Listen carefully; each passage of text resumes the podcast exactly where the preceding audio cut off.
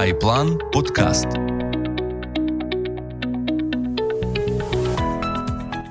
Вечір продовжуємо наші лайви. Сьогоднішній наш ефір це в чомусь повторення ефіру минулого року. Я думаю, що раз в рік варто таке проводити, а може й частіше залежить від вашого інтересу, ваших лайків, коментарів. Ми поговоримо про агрокомпанії. Для тих, хто у нас вперше нагадаю, що лайви е, тривають як право до однієї години. Ми вирішили поговорити про українські агрокомпанії, адже це можливість вже зараз, е, не чекаючи там розвитку фондового ринку України, інвестувати в українські бізнеси, бізнеси публічні з певною історією, які торгуються на Варшавській, на лондонській біржі. І сьогодні ми дізнаємося, як вони себе почувають, які в них результати, можливо, по прогнози трохи і про те, що впливає на українські агрокомпанії, лідери. В нас в гостях Наталя, яку хтось з вас вже, мабуть, знає, Наталя Шпилоцька. Наталя, ви вже заступниця аналітичного е, вже так. аналітичного департаменту. Другий раз я я ще пам'ятаю, що це старший аналітик говорив. От. І також Наталя стала президенткою CFA Society, можливо, вона теж кілька слів потім скаже про організацію. Наталя, тоді, тоді вам слово. Е, Любомире, дякую дуже за запрошення. Дуже приємно продовжувати робити з вами ефіри. Також вітаю нашу аудиторію.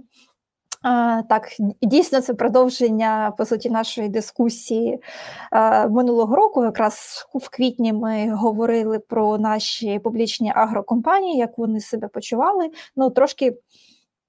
Поверт заглядаючи на те, як ми дивилися на ситуацію в минулому році, то рік ми прожили напевно краще, ніж ми боялися ще рік тому, але виклики ще залишаються.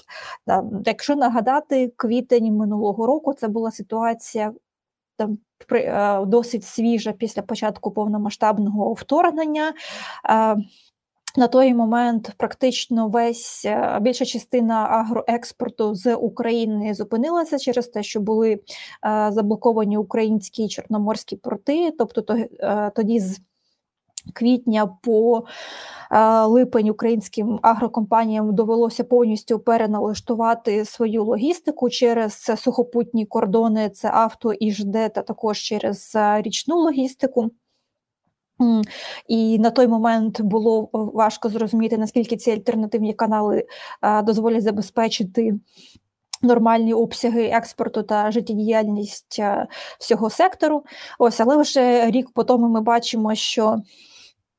Е, завдяки тому, що український агробізнес є перш за все бізнес, він не залежить від дотацій та субсидій. Він самодостатній і по великій мірі зміг переналаштувати бізнес-процеси та логістику відповідно до нових реалій. І так, там для прикладу. Ми бачили, що у нас е, довоєнні середньомісячні обсяги експорту зерна складали приблизно 4-5 е, мільйонів тонн на місяць. Одразу після початку вторгнення, це в березні, вони у нас впали до менше ніж 1 мільйон тонн. Там практично приблизно 300 тисяч тонн в березні і там приблизно півмільйона тонн, можливо, трошки більше в квітні, але вже е, по Результатам березня ми фактично повернулися до довоєнних показників, експортували 6,4 мільйони тонн Зерна і олійних культур. Ми розуміємо, що е, кожна тонна експорту зараз все одно дається важко, так як е, компанії стикаються з е, проблемами і на суходолі, і в морі, але тим не менш е, агроекспорт продовжується, е, наповнює.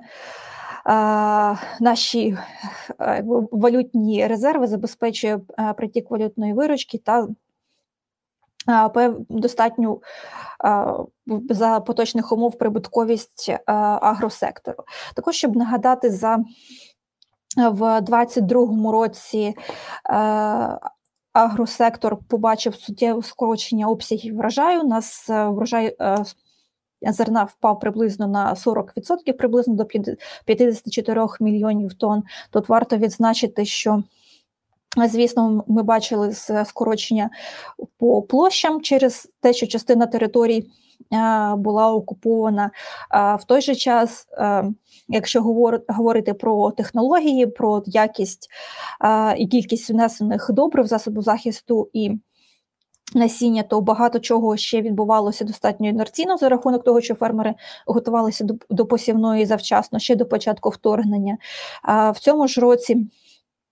Поки ще е, залишається невизначеність і щодо посівних площ, і щодо кількості якості е, внесення основних інпутів, тобто ну, прогнози по врожаю е, залишаються так досить досить невизначеними, але ринок більше схиляється до того, що ми побачимо ще один рік зниження обсягів врожаю. Якщо спробувати подивитись на результати наших публічних компаній за минулий рік, то Е, якщо дивитись саме на фінанси, то зрозуміло, ми побачимо е, падіння основних фінансових показників порівняно з довоєнним 2021 е, роком. Тут треба враховувати два фактори. Там, перш за все, звичайно, це Ефект повномасштабного вторгнення на операційну та фінансову діяльність компанії це, як я вже сказала, і скорочення обсягів е, врожаю через частину е, окупованих площ. Також ми бачили дуже суттєве падіння локальних цін на зерно, оскільки логістика була перелаштована з традиційних морських шляхів на альтернативні, і відповідно логістика на вартість логістики на тонну зерна е, до моря зросла з приблизно 30 доларів на тонну до більш ніж 100 доларів на тонну. Відповідно, локальні ціни на зерно дуже сильно попадали. Тобто, це е, вплинуло на прибутковість саме е, 22-го року. Але також варто пам'ятати, що 21 рік у нас був рекордним щодо фінансових показників е, основних агрокомпаній, так як Е, в 2021 календарному році е, в Україні був і рекордний врожай за рахунок сприятливих погодних умов, тобто дуже висока врожайність, дуже висока ефективність та відповідно низькі витрати е, на тонну врожаю. Ну і також там девальвація допомагала. Прибутковості на гектар. Якщо ж ну, тобто, враховуючи все це е, е, перераховане, то якщо подивитись на фінансові результати агрокомпаній, то біда за е, минулий рік, в залежності від компанії, впала десь приблизно на 30-40%. Е, більш-менш враховуючи і високу базу порівняння, і е, низькі ціни на зерно за в минулому році, але також е, якщо е, подивитися трошки глибше по сегментам, то ми е, побачимо доволі цікаву тенденцію, що так, з одного боку, саме фармінг, саме вирощування зернових і олійних культур було основним драйвером падіння прибутку. Так, якщо подивитись за на ебіду за гектар саме по сегменту фармінгу основних агрокомпаній, тих, хто вже відзвітував за 22 рік, то вона впала приблизно. Е, до рівня 200-250 доларів на гектар порівняно з більш ніж 700 е, доларів на гектар в середньому за 21 рік, і була трошки Нижче ніж е, довгострок е, так, довготерміновий середній е, рівень прибутковості приблизно 300 доларів на гектар.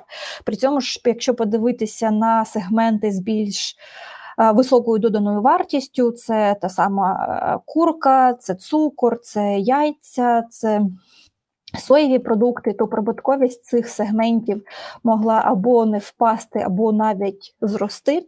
Е, в першу чергу, е, завдяки тому, що е, для товарів з високою доданою вартістю альтернативна логістика працювала в минулому і в цьому році набагато краще. Тобто, коли ми кажемо, що Логістика на тонну зерна зросла до більш ніж 100 доларів на тонну. Якщо вартість самого зерна складає 200 доларів на тонну, то відповідно ми розуміємо, що економічна ефективність такого транспортування вона достатньо е, низька, і тобто кожен долар здорожчання він Знижує якби мотивацію експортувати і і, і додатково давить на внутрішні ціни. То в той же час, якщо ми говоримо про Е, про олію уже з вартістю близько тисячі доларів на тонну або вище, або навіть м'ясо курки з вартістю 2000 доларів на тонну і вище, то відповідно вже е, там логістика не є настільки. Критичною на кожен кілограм продукції, і відповідно е, виробники і експортери більш value-added produce змогли більш ефективно переключити свої експортні потоки і зберегти більш-менш і обсяги, і прибутковість таких сегментів. Тобто, якщо ми подивимось на біду МХП в сегменті м'яса птиці, то в минулому році вона залишилась при, приблизно на рівні 2021 року, якщо не помиляюсь, приблизно 270 мільйонів доларів, і це вже після war-related losses 40 мільйонів доларів, де враховуються втрати і запасів м'ясокурки, і донації, і інше. Тобто без врахування таких воно витрат прибутковість цього сегменту навіть зросла. Так якщо подивитись на біду по сегменті цукру у Астарти. В абсолюті вона е, трошки впала, але е, там падіння було в основному за рахунок зменшення обсягів продажу цукру, так як в 2021 році ми імпортували. Цукрову трустину її переробляли, відповідно, обсяги продажу були вищі, але біда з тонни цукру в цьому році також зросла. Ось, Тобто і е, для компаній, е, у яких е, бізнес диверсифікований, є і апстрім, і даунстрім, тобто і виробництво зернових і олійних культур, і їх переробка в більш продукцію з більш високою доданою вартістю, змогли забезпечити. Більш стабільні фінансові результати і їх, як можна сказати, резілієнс.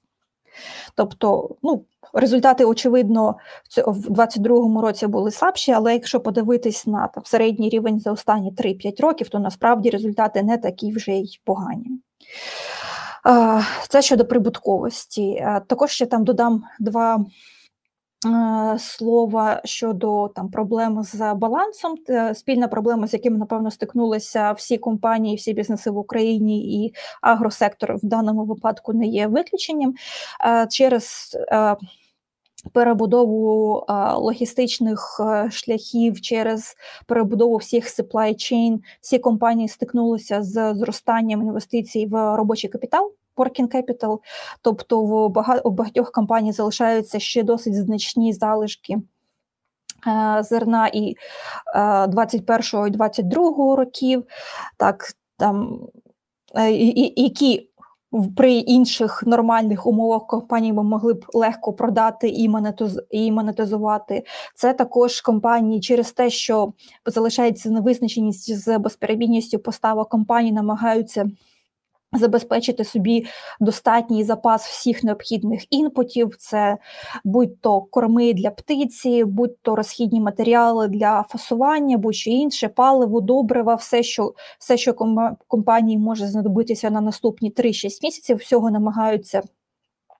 Підготувати впрок, щоб потім не виникало проблем з постачанням. Це також з'їдає частину ліквідності. Ну і також залишаються ще питання з розрахунками, тобто через те, що експорт іде набагато довше, то відповідно накоплюються аккаунт receivables. Ну і також залишається ще. Час деяких компаній частка невідшкодованого експортного ПДВ.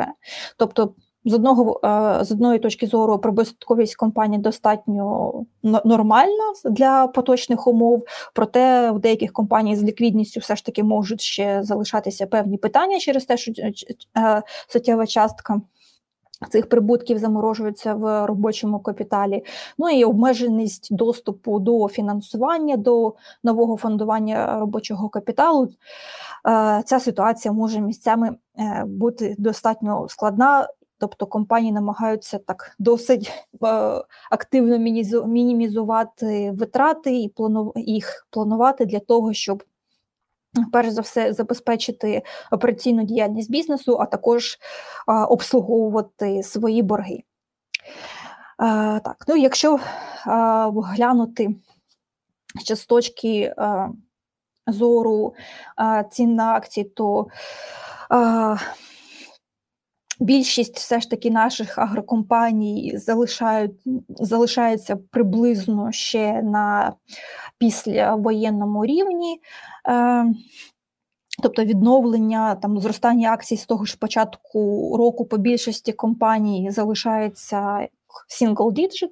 Там єдиним виключенням в даному випадку у нас була Астарта, е, яка от нещодавно показала достатньо непогані фінансові результати за 2022 рік. Ну і також, я думаю, здивувала ринок пропозицію виплатити дивіденди за результатом 2022 року з е, достатньо непоганою дохідністю, близько 7%. Це е, відносно ціни до моменту е, оголошення дивідендів. Ну, відповідно, ринок це відіграв, що ви що ми побачили у зростанні е, ціни акцій.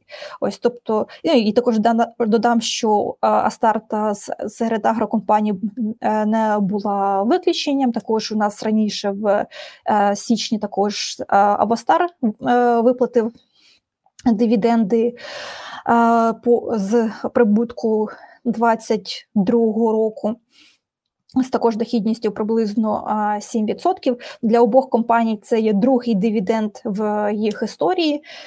Перший дивіденд у Востар, мені здається, виплачував чи в 2020 чи 2019 році. Потім через падіння цін на яйця через падіння прибутковості компанія призупинила Виплати, і як ми бачили в другій половині 22-го року, я думаю, ми всі пам'ятаємо ці меми про безцінні яйця. Е, фінансовий стан компанії суттєво покращився, щоб е, покращило їх ліквідність, напевно, мотивувало прийняти рішення про е, виплату дивідендів. Ну і так само непогані фінансові результати старти за минулий рік, напевно, також спонукали до рішення розподілити частину прибутку і виплатити дивіденди.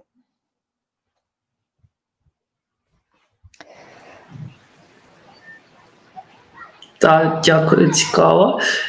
Я хотів спитати, от ще якщо про загальному говорити, ви почали з того, що агробізнес це все-таки бізнес. Ось ми багато чуємо там, що фермери, сільське господарство в Євросоюзі на дотаціях, і тільки на дотаціях воно живе, і великі бюджети. Тобто, як так може бути, що в Україні вони високоприбуткові, навіть війну деякі компанії показують прибуток, платять дивідендів.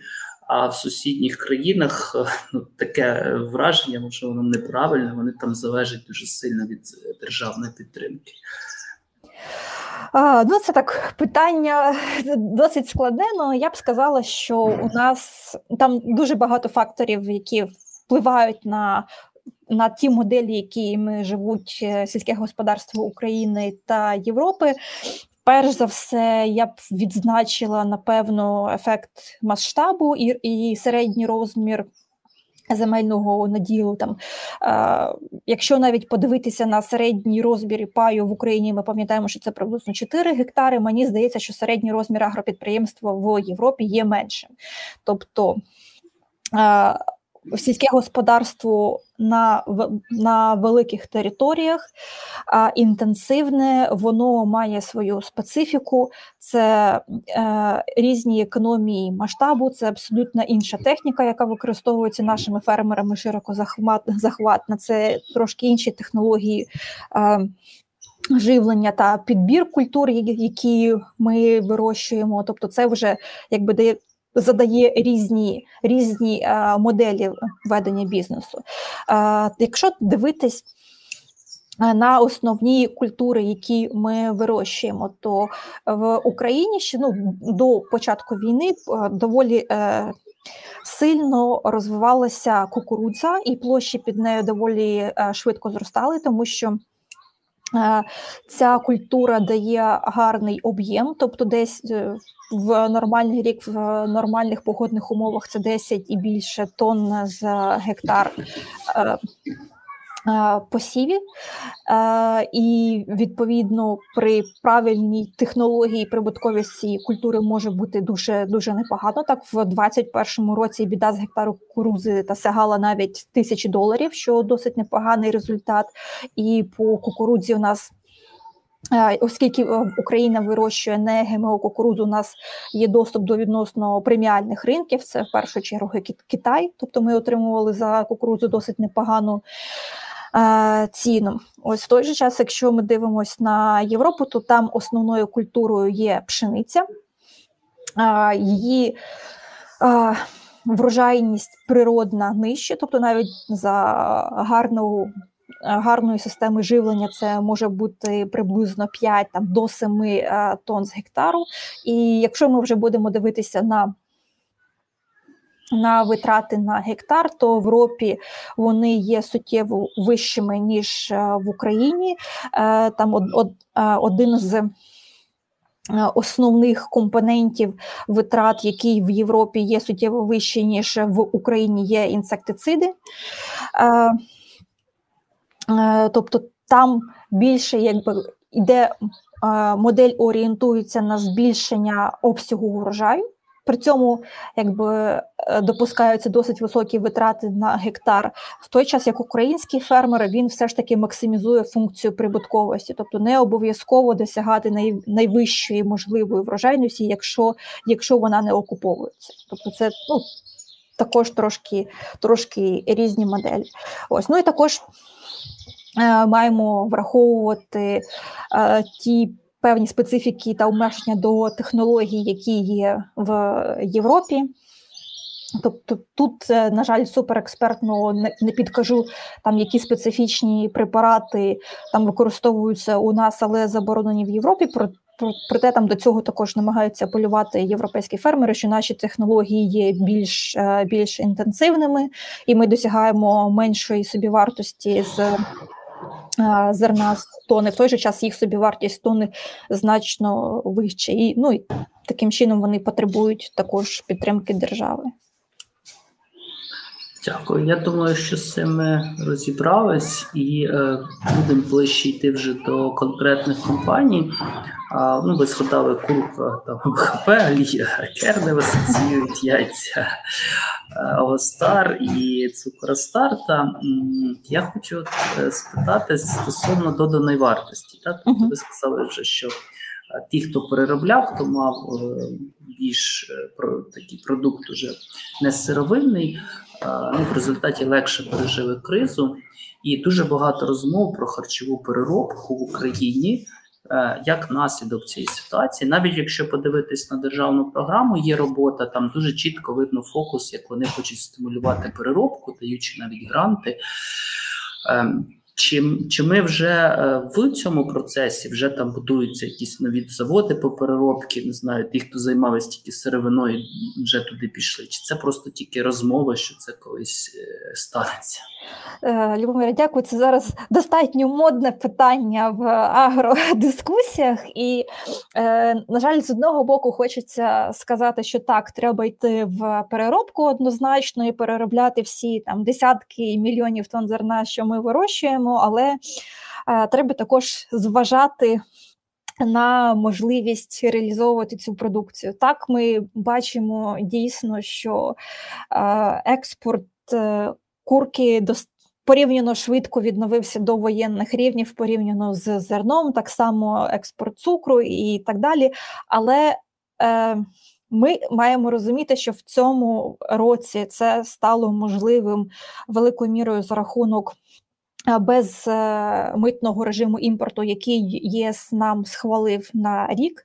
До того більшість цієї продукції е, їх експорт в ЄС квотувалося. Так, по м'ясу курки це було 70 тисяч тонн в рік, по цукру це було лише 20 тисяч тонн на рік. Тобто на жаль, е, всі країни намагаються захищати свої також е, value-added сектори. Тобто, так, ми ми б могли збільшити обсяги виробництва м'яса, курки в рази так само цукру. По цукру у нас в 90-ті роки, якщо я не помиляюсь, працювало більше 100 цукрових заводів. В останній рік це було щось в районі 25. Тобто ми розуміємо, наскільки наша індустрія не недозавантажена, але е, вон, вона не завантажена по причині того, що є певні складнощі з реалізацією цієї продукції. Тобто, як по м'ясо птиці, як ми бачимо, по ринок ЄС е, захищає свій ринок від всіх інших виробників митами і квотами. Так само є квоти на імпорт м'яса птиці з Бразилії, з Таїланду, з інших країн. Якщо ми подивимось на ринки Близького Сходу, то там також зазвичай мають місце імпортні мита. Найбільший імпортер м'яса птиці це Саудівська Аравія. Наразі активно розвиває внутрішню переробку і намагається стати хоча б частково self-sufficient, Мені здається, у них мета чи 70 чи 80% self-sufficiency на наступні 5 років. Тобто ми маємо розуміти, що будуть певні проблеми з Е, продажею цієї продукції. Ось оскільки у нас е, сировини з зерна олійних культур дуже дуже багато, їх всі конвертувати в продукцію з доданою вартістю буде достатньо важко. Тому тут, напевно, е, сказати, що перспективи масового шифта до value added produce, напевно, вони досить примарні, але ми маємо розуміти, е, де ми можемо знайти свою нішу, е, де є реально перспективи. Тобто зараз е, багато думають і про енергетичну незалежність, так там ті ж компанії, які мали власну когенерацію, це або переробку лузги від соняшникового насіння, або переробки відходів від е, виробництва м'ясо птиці, ці компанії могли е, частково покривати свої е, потреби або в газі, або навіть в електриці, що стало досить актуально під час блекаутів. Ну і також можемо шукати ніші, які ще в яких ще не досить не досить сильна конкуренція, де ми можемо знайти своє місце. Так для прикладу, ще до війни. Е, Астарта розглядала проєкт е, будівництва заводу по виробництву соєвого концентрату. Це як додатковий проєкт до соєвого заводу. Під час війни цей проєкт був е, призупинений, але наскільки я розумію, компанія зараз розглядає можливість повернутися до цього проєкту. Тобто, це соєвий концентрат також використовується в якості кормів. Для тваринництва та також для аквакалчер це риба, креветки, інші value added produce. Тобто це така нішевий продукт, але з високою доданою вартістю. І якщо знайти такі ринки, де ми зможемо знайти свою нішу, то це може бути перспективно. Так, зрозуміло. Можемо перейти ще по окремим компаніям пройтись. Я лише нагадаю нашим глядачам, що у нас дискусія з Наталею, але пишіть свої питання в чаті. У нас є блок, коли ми будемо на них е, відповідати. Давайте почнемо з МХП. Тобто, ви кажете, що е, ну, експорт там фактично е, не впали обсяги. Тим не менш, компанія коштує ну, там грубо там в два рази да, дешевше. І з того, що є ну, моє сприйняття, що є велика боргова проблема, тому що там ці єврооблігації закінчаться, МХП їх потрібно через структуризувати це чи погашати в найближчі роки. Ось е, чи ви могли б сказати, можливо, ключові переваги? Ну, ми ми вже розуміємо, да, там що є м'ясокурки, там у них здається проект по, по близькому сходу розвивається. То ключові переваги і ключовий один ризик, там борг, не борг. Угу. Е, ну, серед переваг компанії я б напевно відзначила це. Якби сталість відносно стабільність фінансових результатів, тобто компанії Десь 80% е, від біди це мікс е, м'яса курки та е, фармінгу.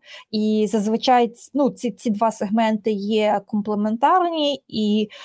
В роки або коли зростають ціни на зерно і зростають вартість кормів, падає маржа м'яса птиці, і навпаки, якщо падають ціни на зерно, то падає прибутковість фармінгу, але зростає прибутковість е, сегменту м'яса птиці, то ці два сегменти вони компенсують один одного і, в принципі, забезпечують доволі стабільні.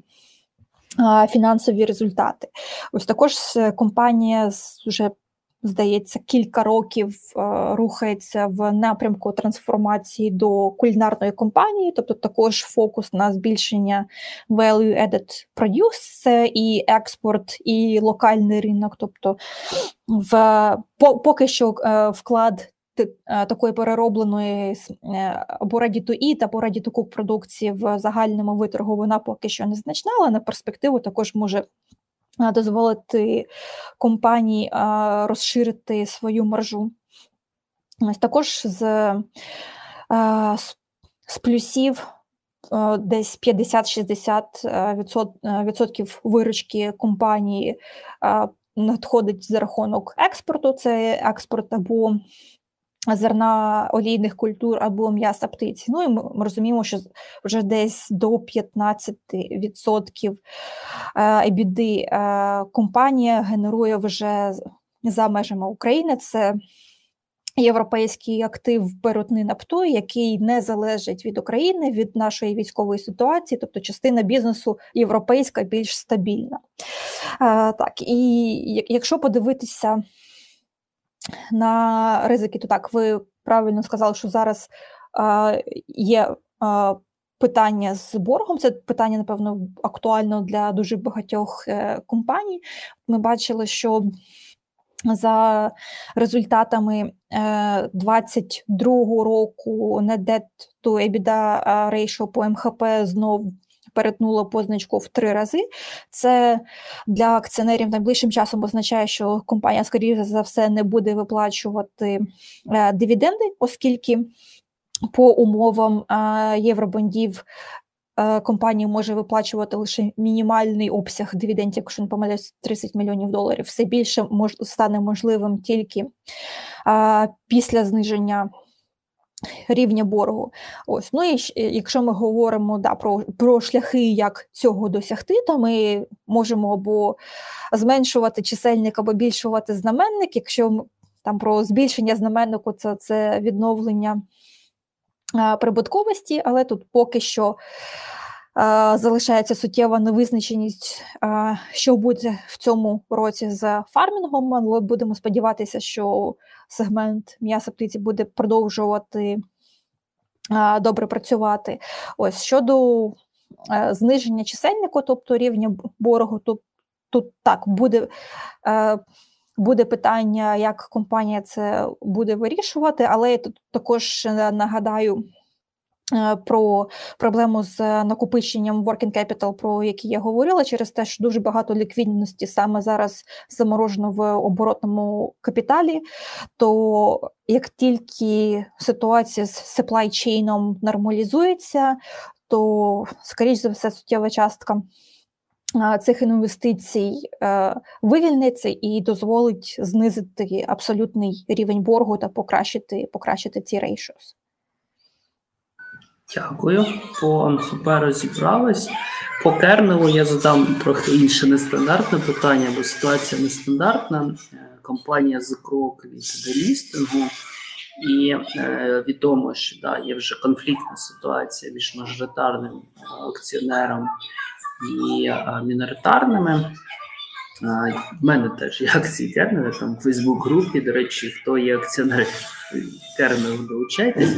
я би хотів спитати: ось ця ціна акції, по якій власне хоче викупити 18,5 злотих. По вашим оцінкам, ви ж постійно оцінкували Кернел.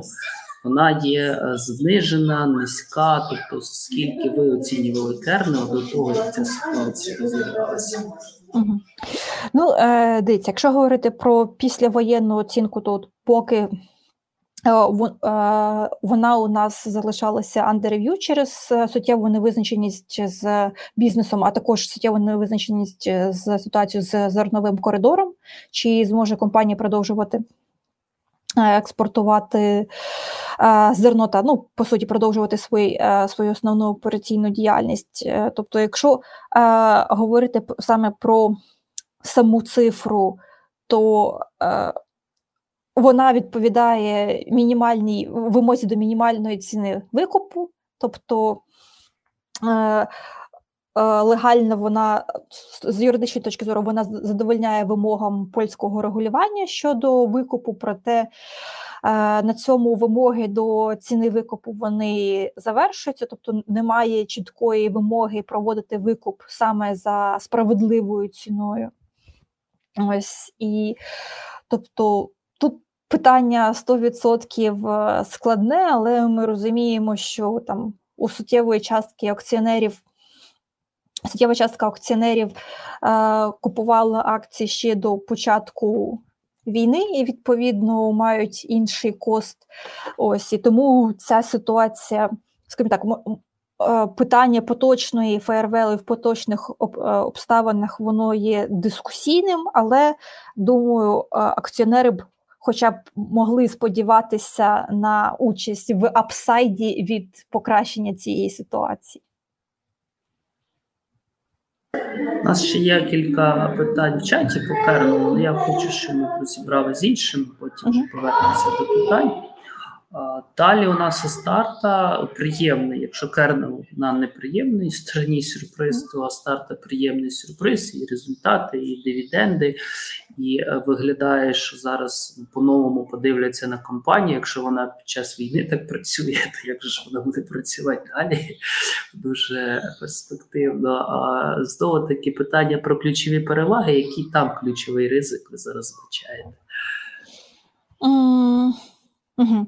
Так, ну щодо переваг, тобто, як я сказала, у старти бізнес достатньо диверсифікований в рамках агро. У них є і фармінг, і цукор, і переробка сої, і трошки а, виробництво молока. І, в принципі, е, досить компанія успішно а, могла продавати більшість своєї продукції. Там навіть вже компанія показала операційні результати за перший квартал 2023 року. і Там досить гарні обсяги навіть по продажам зерна олійних культур. Тобто навіть зерно у Астарти непогано продається. Тобто, ну і фінансовий фінансовий результат за 2022 рік був досить непоганий, і поки і поки компанія працює також достатньо добре. Там подивимось знову ж таки, що у нас буде з зерновим коридором з ціною на зернові в цьому році, але там з позитиву ми бачимо, що у нас е, досить стрімко дешевший газ. Це в принципі позитивно для собівартості цукру нового врожаю. Тому будемо сподіватися, що цей сегмент також буде працювати. Е, непогано. Ось, якщо подивитись з точки зору боргу, то ситуація у компанії також досить гарна. Е, якщо не помиляюсь, чисто фінансового боргу у компанії досить мало, щось близько 20-30 мільйонів доларів, і навіть з урахуванням зобов'язань по фінансовій оренді, це оренда землі, там де трейшус виглядають досить а, непогано. Ось з ризиків, напевно, я б відзначила відносно низьку ліквідність акцій порівняно з іншими агрокомпаніями. Але ну, також, напевно, відзначу, що якщо подивитися на Кризи 2008, 14, 15 років, і те, як і і, і ковіду, і подивитись, як е, українські агрокомпанії відновлювалися після падіння, після обвалу цін на Е, в результаті тих подій, то напевно, якби ролов сам, що Астарта рекаверилася, напевно, першою з агрокомпаній за рахунок того, що е, Мала достатньо диверсифікований бізнес, і який в тому числі прибутковість якого підтримувалося е, девальвацією нацвалюти, тому що як ми розуміємо, у нас будь-які кризові ситуації в країні вони зазвичай е, супроводжуються зниженням курсу національної валюти, а специфіка е, агробізнесу є довгий операційний цикл, тобто від моменту інвестицій в е, посіви до моменту продажу зерна може тривати рік, і відповідно ваші кости, і навіть там витрати на гектар, і залишки зерна минулого врожаю їх е, кост розмивається в доларі, а ми розуміємо, що ціна на зерно на всі інші комодітіс вона прив'язана до долару тут і зараз. Тобто, це також підтримувало прибутковість, і компанія відростала достатньо швидко, але знову ж таки пам'ятаємо, що і в е, проти, е, протилежних ситуаціях також через низьку ліквідність також падати може достатньо швидко. Так, до речі, цікавий момент про девальвацію. Це для наших глядачів скажу е, щодо сільськогосподарської землі, бо ми постійно там в групі інвесторів в чатах це обговорюємо. Е, що все-таки агрокомпанії там е, десь на 50%, десь вже значно більше експортні. Відповідно, хоча ніби юридично оплата за землю прив'язана до гривні, фактично ми розуміємо, що вони мають змогу індексувати, і е, буде це індексація там разова девальвацію, це поступово, це вже інше питання, але фінансова можливість в них така є. Добре, і останнє, якщо про МХП Кернева старта, ну всі мені здається, більш-менш знають, хто темою цікавиться, то Овостар це таке щось далеке, хтось там щось чув. Можливо, а, взагалі про цю компанію. Ясно, що ліквідність низька, але чи це така зірка зараз, що сходить? Чи це був якийсь тимчасовий успіх, і чи, якщо можна трошки більше про них інформації, взагалі чим вони займаються? Угу. А, ну, а, Історично Овостар був зазвичай другим найбільшим виробником яйця в Україні. Е, на жаль, там наразі статистики якісної нема, але я припущу, що вже наразі Овостар це виробник номер один після того, як Авангард втратив їх велику птахофабрику в Херсонській області.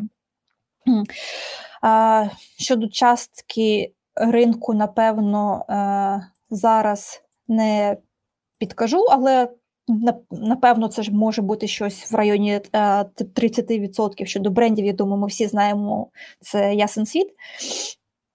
Ось компанія виробляє і яйця, і яєчні продукти. Щодо е, яєць, зазвичай десь 60% якби йде на внутрішній ринок або продаж в якості фасованого яйця або на переробку, і ще десь 30% класично експортувалося.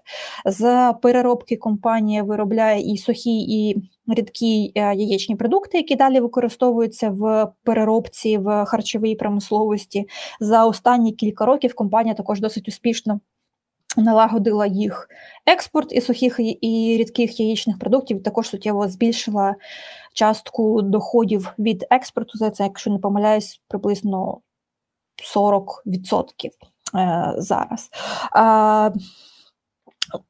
Специфікою цієї компанії е, є е, саме той бізнес, е, напевно, в якому вона працює. Це саме ринок яйця в Україні, який історично у нас був дуже волатильний. Тобто цей ринок дуже сезонний. Зазвичай ми бачимо пік ціни на яйце на внутрішньому ринку приблизно на в період перед Паскою та Новий рік. В той же час влітку, коли активізується зазвичай виробництво з приватного сектору, то і збільшується пропозиція, то ціни сильно падають, і різниця між дном і піком може бути навіть кілька разів. Тобто прибутковість дуже залежить від від пори року, від сезону і навіть від року до року. Тому так як ми е, там ще до війни бачили, як е, певні періоди. Інші компанії, такі як Авангард, суттєво збільшували обсяги е, виробництва і збільшували пропозицію на внутрішньому ринку і продавлювали ціну. Тобто були роки, коли прибутковість компанії була достатньо низька, і навпаки, були періоди, коли на певних експортних ринках складалася дефіцитна ситуація, і і компанії мали можливість більше продавати на експорт такі країни, як, е, до Об'єднані Арабські Емірати, і там в ці роки Ціна на її на яйце відповідно зростала і прибутковість. Тобто, якщо подивитись на біду останніх років, то вона була достатньо волатильна і коливалася, якщо не помиляюсь, десь щось від 5 мільйонів доларів на рік. Це в найгір в найгірший рік, коли там ціни на яйця падали до до 20 мільйонів плюс. Е, останній рік, це що 22 що компанія відзвітувала, це було 11 мільйонів доларів, якби in between. Це мікс досить слабкого першого півріччя, е, коли у нас внутрішньо після початку війни впало Впало споживання, і також е, тимчасово зупинився експорт через те, що була необхідність повністю переналаштувати експортні цепочки, але також і мікс другого півріччя, коли експорт вже працював достатньо непогано, і і, і, внутрішнє споживання потрошку відновлювалося, і був менше. Менше пропозиція через знову ж таки втрату потужностей е, авангарду. Е, якщо дивитись на баланс, то компанія весь час була дуже сейф, тобто не депто біда там leverage ratio зазвичай були найнижчими в секторі, десь приблизно один раз. По кінцю 22-го року компанія знову ж таки повернулася навіть до cash, а не net тобто бо чистого боргу компанії е, як такого немає.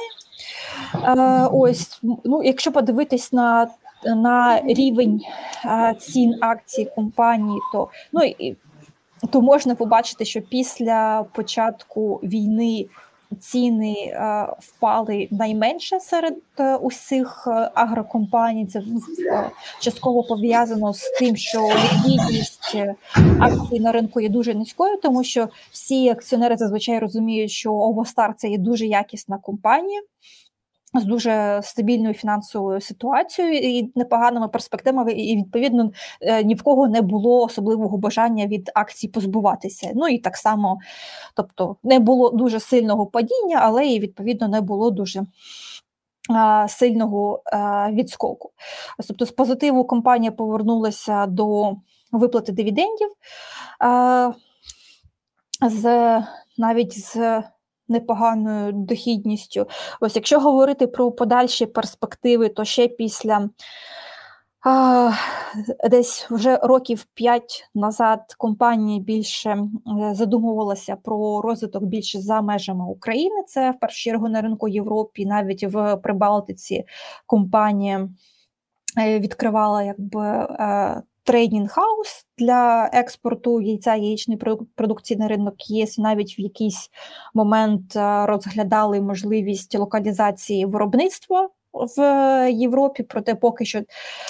Е, ці проекти були на паузі, тобто, ну знову ж таки, через те, що е, якби попит Е, на яйця в Україні він поки що обмежений там особливої е, мотивації збільшувати тут обсяги е, виробництва, напевно, немає, особливо враховуючи обмеження там і квотування імпорту по основним ринкам, а в тому числі в в ЄС, то там компанія, скоріше за все, в майбутньому також. Буде йти шляхом приблизно, як ми бачили по МХП, це е, диверсифікація та локалізація в виробництво на ринку в ЄС, проте це є так більш довгостроковою перспективою.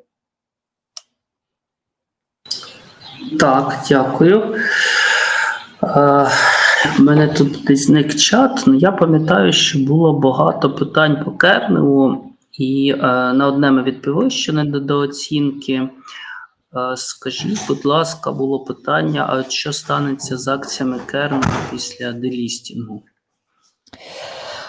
З того, що е, комунікувала е, компанія в і мажоритарний акціонер в своїх листах, то е, після делистингу, якщо він буде погоджений польськими фінрегуляторами, то відповідно акції будуть якби забрані з Варшавської фондової біржі. Також вон, їх можуть забрати з депозитарної системи і переведено в реєстраційну форму. Тобто, на жаль, не буде вже ліквідного е, ліквідного ринку для цих акцій, тобто там угоди купівлі-продажу, напевно, з ними заключати можна буде, але це буде набагато важче через те, що реєстр буде знаходитися в Люксембурзі.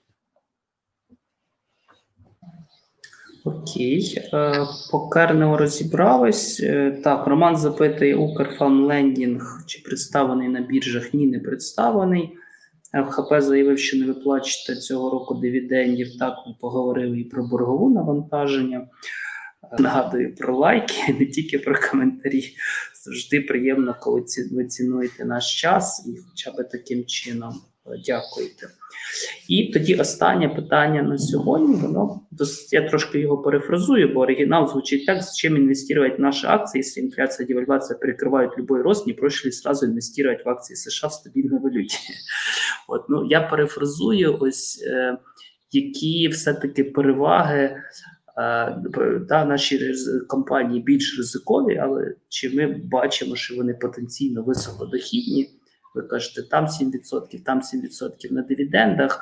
А, Розумно, мені здається, сподіватися на значний рост ціни після нашої перемоги. Ось е, які ви бачите причини інвестувати в наші компанії? Е, ну, дивіться, тут звичайно треба розбиратися, в які акції інвестувати тут, і в які акції інвестувати в США.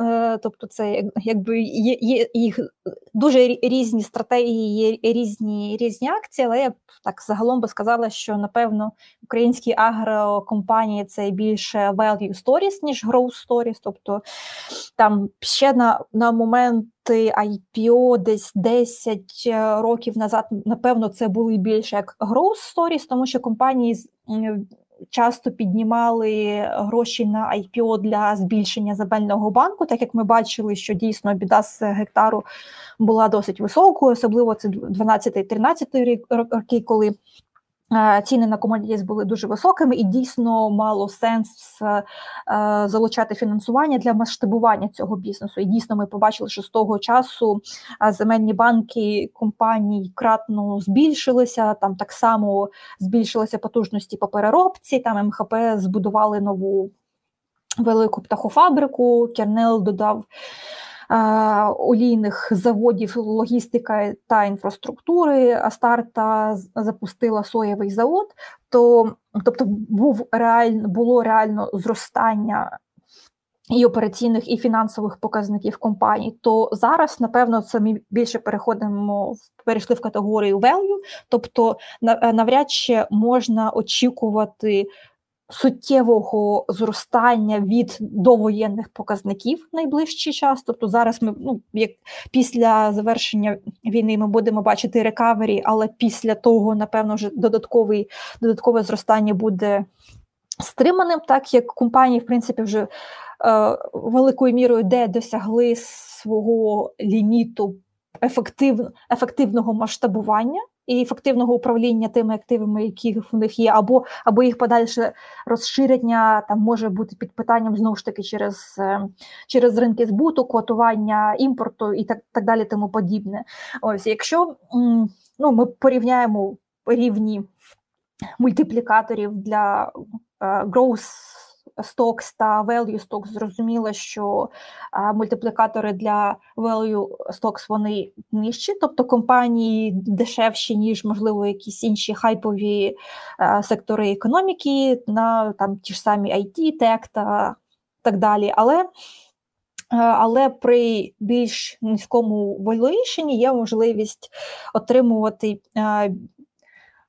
якби reasonable е, дохідність, тобто, напевно, це не не, е, не буде. Е, це не буде аля крипта, біткоін і кратне зростання. Але знову ж таки, там, якщо ми говоримо там про ті складові ретюрну, які ми можемо отримувати, це зазвичай у нас три складові: це capital gain, дивіденди та buybacks. До війни ми бачили що в принципі працювали всі три компоненти: Capital Gain, це зростання падіння цін акцій, воно у нас було.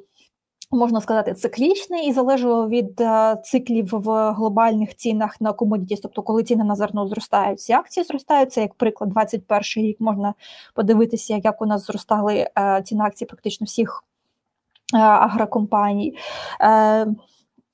Відповідно, це дивіденди в умовах нормальних Більшість компаній намагалася платити е, дивіденди, тобто з усіх компаній, які ми проговорили до війни, вже практично всі почали платити дивіденди. Хтось встиг це зробити один раз, в когось вже була історія.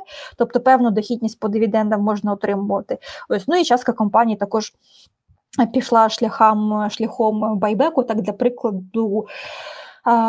Кернел перед війною розпочав досить таку матеріальну програму по байбекам. Це як ще один одна форма розподілу прибутку.